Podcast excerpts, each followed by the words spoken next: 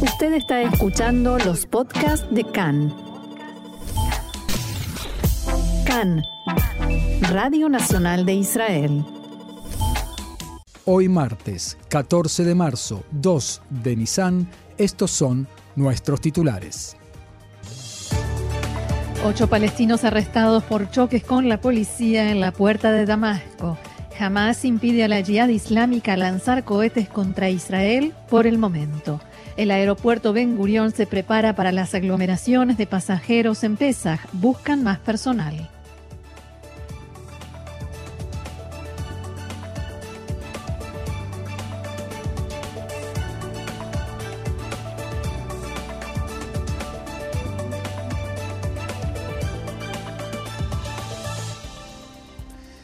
Vamos entonces al desarrollo de la información. La situación de seguridad en Israel. Junto a la puerta de Damasco volvieron a producirse disturbios anoche. La policía dispersó a decenas de jóvenes palestinos que lanzaron fuegos artificiales utilizados como armas, piedras y bombas incendiarias contra los efectivos de seguridad, mientras entonaban consignas nacionalistas luego del rezo nocturno por la festividad de Ramadán. Ocho palestinos fueron arrestados. El comandante en jefe de Tzal, teniente general Aviv Kojavi, dijo anoche que en las últimas dos semanas fueron frustrados unos 10 atentados terroristas gracias al excelente trabajo de inteligencia y acciones operativas en el último mes. Eh, creció el número de detenidos en arresto administrativo en 56 en las últimas semanas, en su mayoría palestinos. Entre los detenidos también se encuentran ocho árabes israelíes y un judío israelí. Este mediodía las autoridades confirmaron que el incidente registrado anoche en Samaria fue un atentado terrorista. Un palestino eh, en, el asentamiento de Avnei Hefetz. Las balas impactaron en varias viviendas, no hubo víctimas ni heridos. Posteriormente, efectivos de seguridad revisaron la zona y encontraron 30 casquillos de bala. Las fuerzas de seguridad continúan la búsqueda del terrorista. El titular del partido RAM, diputado Mansur Abbas, llamó a calmar los ánimos y a no convertir Ramadán en un mes de violencia. En un mensaje grabado en video, Abbas eh, llamó a los líderes a conducirse con responsabilidad y a no hablar con un doble discurso, es decir, incitar a la violencia, echando gasolina al fuego, para luego despegarse y condenar los actos de violencia. En tanto, jamás en la franja de Gaza impidió al grupo terrorista Jihad Islámica reaccionar por la liquidación por parte de Tzal de los tres activistas de ese movimiento en la zona de Jenin el último sábado. Khan pudo saber que jamás impidió a la Jihad lanzar cohetes a Israel y les pusieron en claro que no hay interés en otra ronda de combates entre la franja de Gaza e Israel en este momento. El periódico Al Arabi Al Jadid informó que Israel exigió calma en la franja de Gaza a cambio de aliviar las restricciones en los pasos fronterizos y en la transferencia del dinero para la reconstrucción de Gaza. Las organizaciones en Gaza respondieron que Israel es el que tiene que comenzar a calmarse, evitando el ingreso de extremistas, o sea, de judíos, al monte del templo y retirando las restricciones de la franja de Gaza y la margen occidental. Las organizaciones armadas advirtieron de la posibilidad de un nuevo enfrentamiento armado en eh, la franja de Gaza si Israel liquida a altos líderes palestinos. Una fuente palestina dijo al diario Al-Akhbar que las organizaciones palestinas están listas para una nueva ronda de combates contra Israel en Gaza si Israel cruza las líneas rojas en Jerusalén o Cisjordania. El ministro Matan Kahana del partido Yamina dijo que jamás no está interesado en una nueva contienda en la franja de Gaza, pero o lo lamentará si el enfrentamiento se lleva a cabo en Jerusalén. En diálogo con Khan, dijo Kahana que Israel debe saber enfrentar tanto una ola de terrorismo individual que actúa por iniciativa propia como las demás alternativas. Kahana expresó su esperanza de que no tengamos que salir a un operativo Guardián de los Muros 2, pero subrayó que si, si, no vemos esa situación, si nos vemos en esa situación, las fuerzas de seguridad sabrán darle respuesta. En otro orden, el Tribunal de los Emiratos Árabes Unidos impuso la pena de muerte a una israelí que fuera arrestada hace un año en ese país con medio kilogramo de cocaína en su tenencia. La israelí oriunda de Haifa fue arrestada el 17 de marzo del año pasado y sostuvo que las drogas no eran de ella. Su abogado local presentará una apelación a la sentencia, pero hasta donde se sabe, muchas sentencias a muerte no son practicadas, sino conmutadas a penas prolongadas de prisión. El Ministerio de Relaciones Exteriores informó que, abro comillas, el caso es conocido, lo estamos manejando por medio del Departamento de Israelíes en el exterior y las representaciones de los Emiratos. Cambiamos de tema, nos vamos a la guerra en Ucrania. Los servicios de inteligencia británicos informaron que las fuerzas ucranianas reconquistaron zonas clave en el norte del país luego de que las tropas rusas se retiraran de la zona de Cherniv y del norte de Kiev. Aún es probable que sigan los combates a bajos decibeles en las zonas recuperadas por los ucranianos, pero se debilitarán durante la semana con la retirada del resto de las tropas rusas. El presidente de ese país, Volodymyr Zelensky, dijo que Ucrania se convertirá en una especie de Israel grande, dicho esto entre comillas, en el sentido de que pondrá el tema defensa en lo más alto de su orden de prioridades en la próxima década. Entrevistado por la televisión ucraniana, Zelensky dijo que el diálogo de paz entre su país y Rusia es irreemplazable, pero es probable que no se reúna con el presidente Putin. También subrayó que Ucrania necesita garantías defensivas para asegurarse de que Rusia no la vuelva a invadir en los próximos años. Zelensky hablará hoy ante el Consejo de Seguridad de Naciones Unidas y exigirá una investigación pública e independiente de los crímenes de guerra perpetrados en su país. La fiscal general de Ucrania, Irina Benediktova, dijo por su parte que hasta ahora fueron retirados unos 410 cuerpos sin vida de civiles en Bucha y de otras aldeas en la zona de Kiev de las que el ejército ruso se retiró. El ministro de Relaciones Exteriores de Ucrania, Dmitro Kuleva, dijo que Rusia no tiene lugar en el Consejo de Derechos Humanos de las Naciones Unidas. Estados Unidos hará todo lo posible para que Rusia y el presidente Vladimir Putin paguen el precio por los crímenes de guerra en Ucrania. Así lo dijo el asesor de seguridad nacional de ese país, Jack Sullivan. Según él, es, probable que las medidas contra Rusia sean tomadas en la Corte Internacional debido a que en el Consejo de Seguridad de ese país tiene derecho de veto.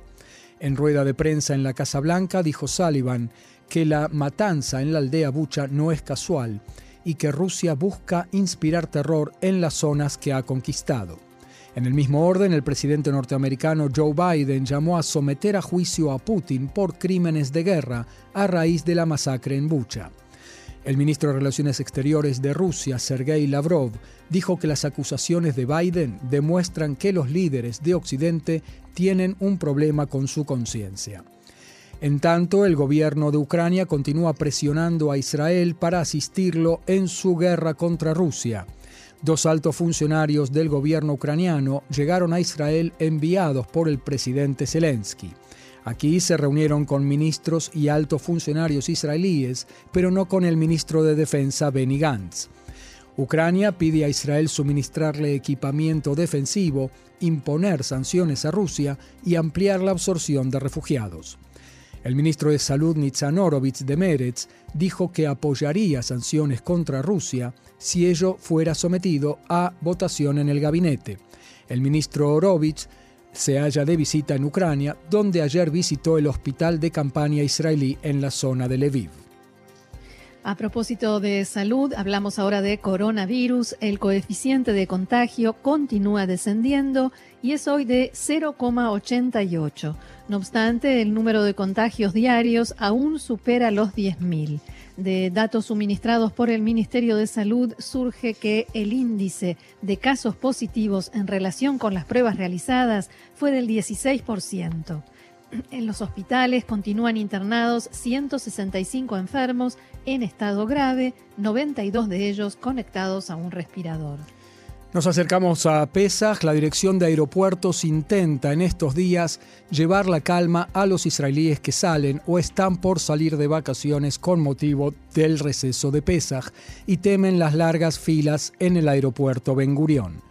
Durante las vacaciones de Pesach se prevé que pasarán por el aeropuerto israelí en torno al millón y medio de pasajeros, similar al número de 2019, antes de la pandemia de coronavirus. El problema esta vez es que el aeropuerto Ben Gurión se halla en una situación de escasez considerable de personal y los viajeros se ven obligados ya ahora a pasar largas horas en largas filas. Para enfrentar la enorme presión de público que va en aumento, en la dirección de aeropuertos están haciendo una agresiva campaña para atraer a nuevos empleados, junto con la convocatoria de todos los empleados existentes hasta el más veterano, a colaborar con la misión que tiene el Aeropuerto Internacional de Israel. Entre otros beneficios, por ejemplo, Ben Gurion ofrece por primera vez una suma de única vez no retornable de 2.500 shekels a nuevos trabajadores de seguridad que se incorporan en estos días. Ellos se sumarían a unos 200 empleados de la Dirección de Aeropuertos, que fueron en el pasado empleados de seguridad y que ahora son reclutados de sus oficinas para sumarse a las tareas de revisión de pasajeros luego de un breve entrenamiento de repaso.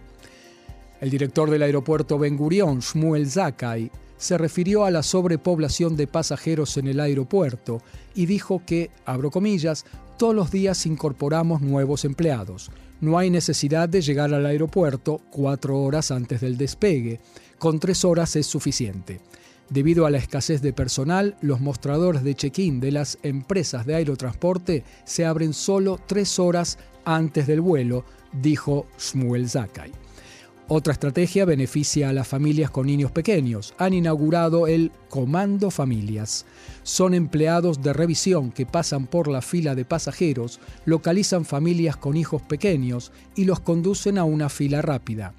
Los pasajeros deben armarse de paciencia. En 2019 también hubo mucha presión y al final todos pudieron volar. Mejoramos todos los días, agregó Zakai, quien también recomendó renunciar a la llegada temprana a destino y reservar vuelos para que despeguen más tarde en la noche para así esquivar la aglomeración en las horas de la mañana. Bien, y sobre todo armarse de paciencia. Una noticia más, eh, también local, el ganador del Premio Israel de Investigación de la Matemática y las Ciencias de la Computación, profesor Oded Goldreich, decidió no participar de la entrega de los premios Israel en el Día de la Independencia y lo recibirá por separado, al parecer en el despacho de la ministra de Educación. La ministra Ifat Shasha se negó a otorgarle el premio a Goldreich debido a que apoyó el boicot a la Universidad Ariel, pero la Corte Suprema de Justicia la obligó a otorgárselo. La Universidad Ariel se encuentra en los territorios de la margen occidental y algunos intelectuales y académicos israelíes boicotean o llaman a boicotear a esta casa de altos estudios. Seguimos aquí en Cannes en español con más información. Hablamos ahora de la situación de seguridad en Israel después de los atentados, operativos, arrestos e incidentes violentos de los últimos días. Cannes pudo saber que estuvimos cerca de que se iniciara una nueva ronda de combates entre Israel y la Franja de Gaza, poco después de la operación de las fuerzas de seguridad israelíes en la que fue desbaratada una célula terrorista este fin de semana. Así es, vamos a ampliar temas que hemos planteado en nuestro primer bloque. La Yihad Islámica quiso reaccionar contra Israel desde la Franja de Gaza por la muerte de tres de sus hombres, los tres terroristas que, recordemos, fueron abatidos este fin de semana en Jenin cuando estaban en camino a cometer un atentado. Pero jamás lo impidió. Fuentes palestinas le dijeron a Khan jamás presionó al liderazgo de la Yihad para que no provocara una escalada desde la franja, porque no tiene interés en una confrontación con Israel en este momento. De esta manera impidió que la yihad islámica disparase cohetes hacia territorio israelí, algo que se sabe cómo empieza, nunca cómo termina. Exacto. No está claro si los líderes de Hamas tomaron esta decisión porque consideran que no están suficientemente preparados para una confrontación militar o porque no querían llegar a la situación de un enfrentamiento con Israel, no por iniciativa de ellos, sino arrastrados por la Jihad Islámica, una agrupación que, recordemos, hasta hace un par de años era marginal, era pequeña y fue ocupando un lugar cada vez más central en la franja de Gaza, en eh, la calle Palestina. También tenemos que decir por qué y que tiene que ver un poco con el financiamiento tanto de Irán como de Qatar. Es decir, que tenemos a Irán en la franja de Gaza. Sí, señor. Desde el punto de vista de Hamas, la franja todavía no tiene que sumarse a la situación actual de seguridad, la tensión, los disturbios, la escalada en general, sino que hay que esperar y ver cómo se desarrollan los acontecimientos en Jerusalén puntualmente. Pero también dentro de la yihad islámica hubo desacuerdo y parte de los líderes sostenían que no había que reaccionar de inmediato y dijeron que no por cada incidente que se produce en la margen occidental, Gaza debe intervenir. Por tanto, en los últimos días no se observan preparativos especiales en el brazo militar de la Jihad en Gaza. Por el momento, la amenaza de disparo de cohetes desde Gaza se ha frenado, pero esto no significa que jamás logrará efectivamente detener a la Jihad también la próxima vez.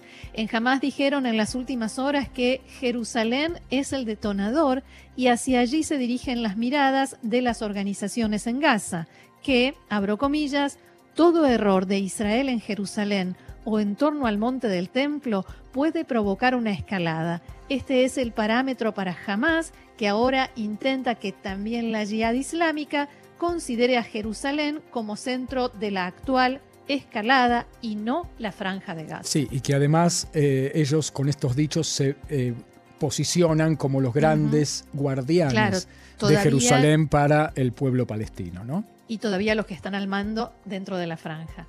Mientras tanto, las fuerzas de seguridad israelíes continúan en estado de alerta y siguen los esfuerzos por impedir nuevos atentados. Anoche, en un acto oficial, el comandante en jefe de Tzal, Aviv Kojavi, hizo referencia a este tema.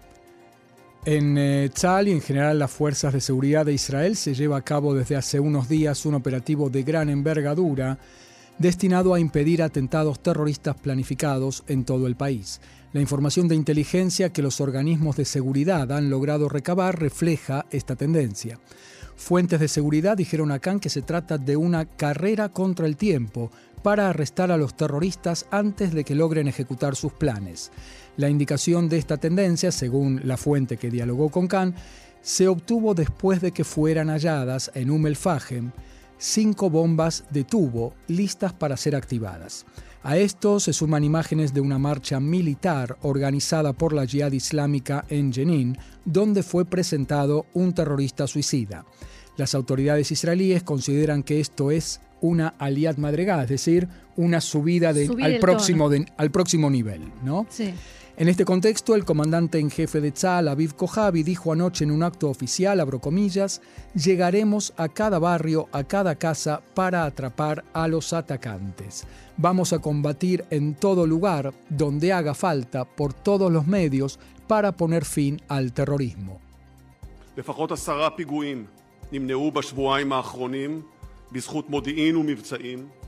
Al menos 10 atentados terroristas fueron frustrados en las últimas dos semanas gracias a información de inteligencia y operativos. Y también en estos momentos estamos enfocados en impedir nuevos atentados. Esta es la misión actual de Tzal y en ello estamos concentrados ahora. Al mismo tiempo continúan los esfuerzos de las fuerzas de seguridad por bloquear el paso a través de la valla de separación. Hay gran cantidad de efectivos desplegados en Judea y Samaria y la zona aledaña a la franja de Gaza, junto con un mayor esfuerzo de inteligencia en todo el país. Mientras tanto, Israel permite a los trabajadores palestinos de la margen occidental y la franja de Gaza entrar y seguir trabajando dentro de territorio israelí para hacer una clara diferenciación entre el terrorismo y la población civil. Le comentábamos a principios de semana los diarios del fin de semana. Uno de los tantos artículos sobre este tema precisamente se titulaba El arte de la diferenciación y hablaba sobre esto que señalás, Marcelo, de diferenciar entre la población civil y los terroristas o potenciales terroristas, una labor nada sencilla, por cierto. Que es un cambio de mensaje también a la sociedad palestina en cuanto a quién se beneficia y quién no con el terrorismo. ¿no? Eh, el titular del partido RAM, Roxana, legislador Mansur Abbas, difundió un mensaje en video en árabe llamando a la calma y terminar con los intentos por vincular la festividad de Ramadán con la violencia. Y esto hay que recordar, viene después de los mensajes de repudio, tanto en hebreo como en árabe, que publicó Abbas después de cada uno de los tres últimos atentados.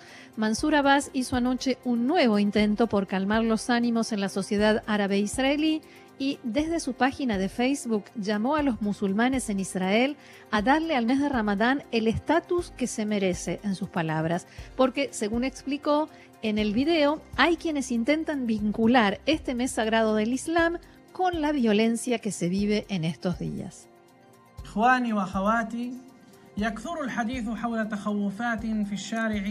Nosotros somos amantes de la vida digna y la paz justa y no de la violencia y el crimen. Hay quienes intentan vincular el mes de la misericordia y la piedad con acciones que son exactamente lo contrario.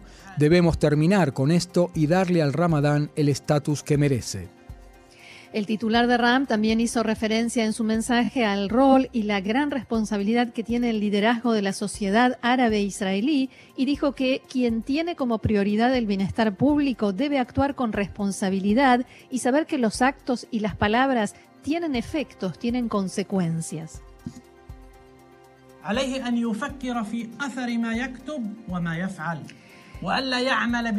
En este tramo del mensaje, eh, Mansur Abbas se dirige a quienes actúan para instigar en las redes sociales y asegura que esas personas deben comprender que todo lo que escriben tiene un efecto, tiene consecuencias. También les advierte que no deben hablar a dos voces, instigar y echar leña al fuego en tiempos de crisis y después repudiar y desentenderse de los hechos un mensaje muy claro de Mahmoud Abbas a la sociedad árabe israelí en idioma árabe. Hay que decir también que fue publicado ayer, un día después de los últimos incidentes a los que él hacía referencia. Según algunos informes locales dentro del movimiento islámico, hubo desacuerdos respecto a, la redacción del mensaje y por eso tardó casi 24 horas en ser difundido. De todas maneras, el legislador Mansur Abbas vuelve a dar un paso que es considerado excepcional en el liderazgo árabe en el país.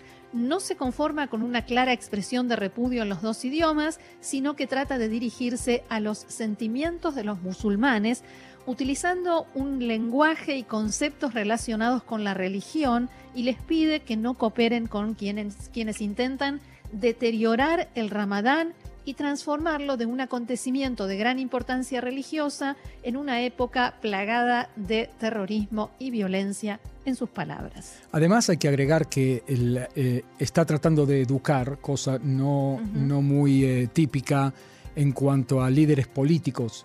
Eh, en Israel, con un mensaje. Y tampoco es muy típico que el hecho de asumir su propia responsabilidad. Exactamente, y además hay que también siempre poner en claro que la mayoría de los musulmanes en el mundo piensan así.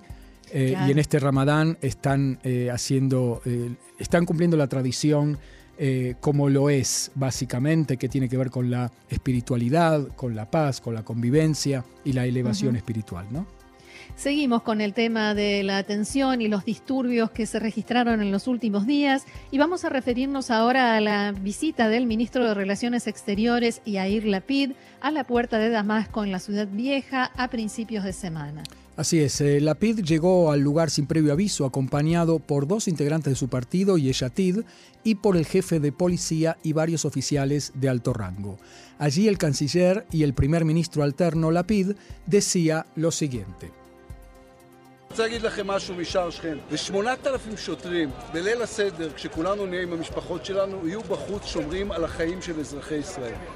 Quiero decirles algo desde la puerta de Damasco. 8.000 agentes de policía en la noche del ceder de Pesach cuando todos estemos reunidos con nuestras familias, estarán afuera protegiendo las vidas de los ciudadanos de Israel.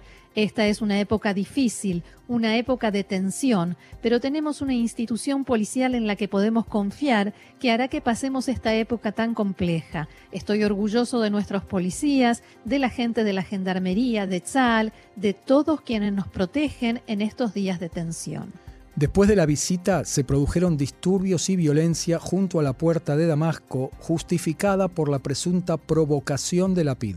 El Ministerio de Relaciones Exteriores de la Autoridad Palestina difundió un comunicado en el que, abro comillas, condena enérgicamente la provocativa irrupción del ministro de Relaciones Exteriores de Israel en la zona de la puerta de Damasco y condena enérgicamente sus comentarios durante la visita, dirigidos a los extremistas judíos, en los que prometió que se desplegarían muchas fuerzas de seguridad en Jerusalén durante las fiestas israelíes para brindar seguridad a los judíos.